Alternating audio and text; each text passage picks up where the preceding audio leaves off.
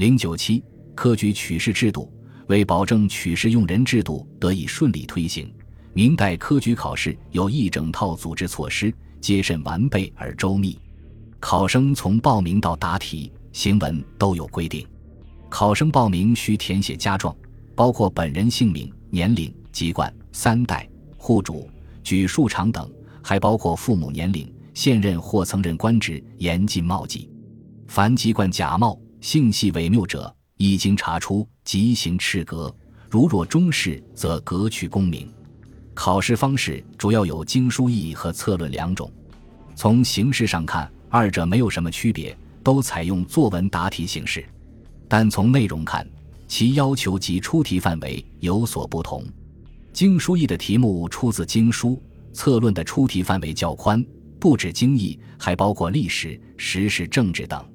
明代对科举考试的试题有具体规定。总体来看，明初比较重视有实用意义的学问，强调考核、大告等明代法律条令。正统以后，考试题目要求典雅平和，不许以有伤大雅、讥讽朝政的题目为难考生，而忽视了对经世致用之学的考核。考生答卷有严格的程式要求，对答卷的字数有种种规定。如洪武三年规定，本经义每道线五百字以上，四书议论每道线三百字以上，实物册每道线一千字以上。洪武十七年规定，四书议每道线二三百字以上，其余每道线二百字以上。然而这些规定仅限定了最低字数，因而造成考生答卷越来越长，给阅卷工作造成很大的困难。万历元年对答卷字数做了新的规定，经书一文字限制在六百字上下，冗长浮夸的不许中试。万历八年又进一步限定在五百字以内，超过的不予以誊录。关于行文风格，规定墨笔答卷，行文要回避皇帝的名字、庙号，也不许叙述自己的身世经历，要审题准确，不得误解离题。行文要求典雅朴实。科举考试的内容。严格局限于儒家经典及宋儒对这些经典的解释，文体使用对偶。后来，这种文体逐渐发展为八股文。八股文是一种严格注重行文格式的应试文体，通称制意，意为制意、诗文、实意、八笔文、四书文等。每篇分为破题、成题、起讲、起鼓、虚鼓、中鼓、后鼓、竖鼓八个部分，有严格的字数限制。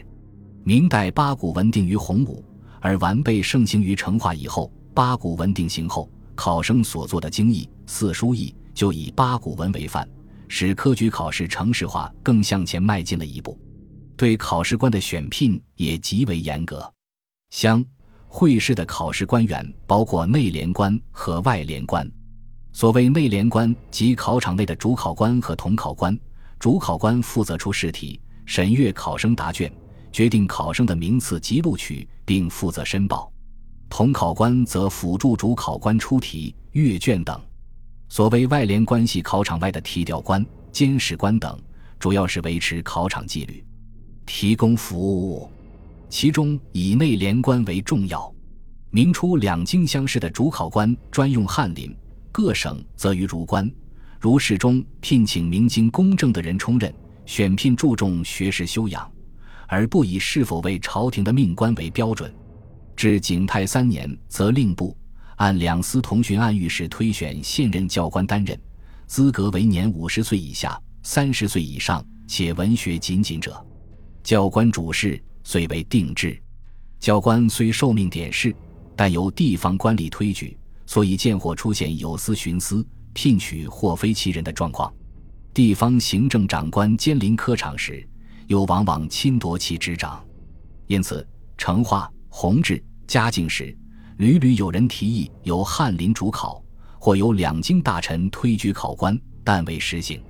直至万历十一年，才诏定浙江、江西、福建、湖广皆用翰林编修、检讨充当主考官，他省用科部官，同考官也多以进士出身的官员充当。明代会试考官皆由皇帝亲命检放，一般由阁臣点试，翰林、詹事一人副之。殿试由皇帝主持，读卷官、监事官、提调官等，更非一般官员能够充任。明代考官的人数，初定会试同考官八人，三人用翰林，五人用教官。从景泰五年开始，全部聘用翰林部官。其后，同考官的人数不断增加。正德六年会试同考官共十七人，其中翰林十一人，科部各三人。万历四十四年，同考官人数增至二十八人，翰林二十人，科部各四人。乡试主考官两人，同考官四人。据黄佐《翰林记》载，明代翰林充任科举考试官的职责有：殿试读卷、殿试拟传策问、考会试、复试落榜举人、考两京乡试、试录城实文字、考五局等。阅卷与录取是考试的最后一个环节，对考生而言也是最重要的环节。考生答完试卷后，经过密封、誊录。对读等程序，交由主考官与同考官评阅，以确定录取与否。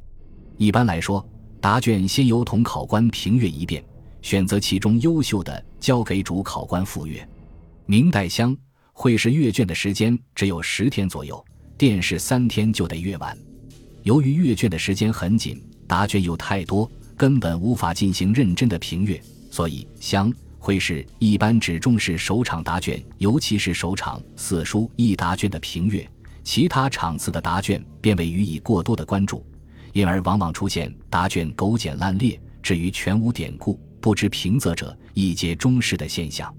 而殿试试卷的评阅，读卷大臣往往只注意评阅那些在会试中成绩较好、平日声誉较高的考生的答卷，其他人的卷子并不一一细加品评。关于取士名额，洪武三年规定乡试共额为直隶一百名，广东、广西二十五名，其余各省皆四十名。若人才多，则不拘此限。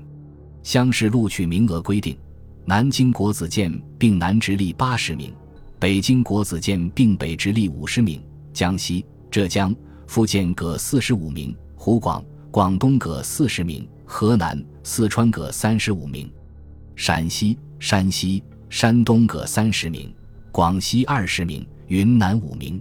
此后，乡试录取的数额屡有增加，至万历元年，乡试录取额增至南北两直隶各一百三十五名，浙江、福建、湖广各九十九名，江西九十五名，河南八十八名，山东、广东各七十五名，陕西、山西各六十五名，广西五十五名，云南四十五名。贵州三十名，会试录取配额在洪熙时实行南北卷取录，其中南人占总录取额的十分之六，北人占十分之四。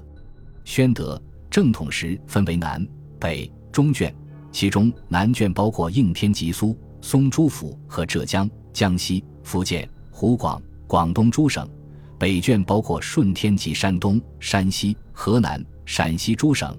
中卷包括四川、广西、云南、贵州及凤阳、泸州二府和楚、徐和三州，录取比例为南卷占总录取额的百分之五十五，北卷占百分之三十五，中卷占百分之十。